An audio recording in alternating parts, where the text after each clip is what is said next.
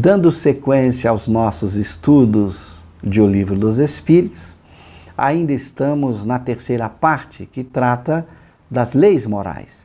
Neste capítulo sétimo, Lei de Sociedade, estudamos hoje o tema laços de família. Há pessoas que, do fato de os animais, ao cabo de certo tempo, abandonarem suas crias, deduzem não serem os laços de família entre os homens mais do que resultado dos costumes sociais e não efeito de uma lei da natureza. Que devemos pensar a esse respeito? Então veja a lógica da explicação dos espíritos. Primeiro, lembrando que a gente não pode comparar o homem com os animais.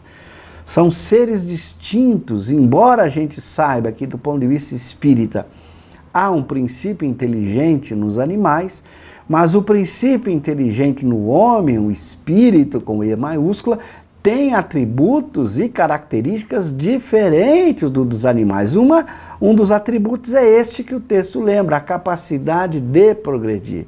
Os animais não progridem, eles continuam sempre da mesma forma. Não há.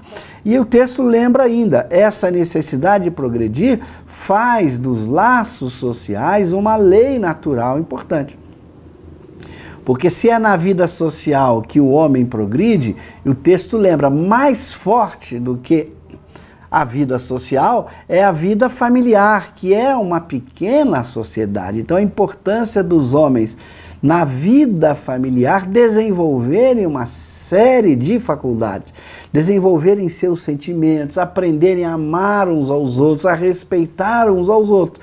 Então, se ele aprende isso numa vida familiar, ele tem condição, condições de expandir isso para toda a sociedade. Toda a sociedade. Então veja a importância dos laços de família na visão espírita, para que o amor possa se estender um dia para toda a humanidade.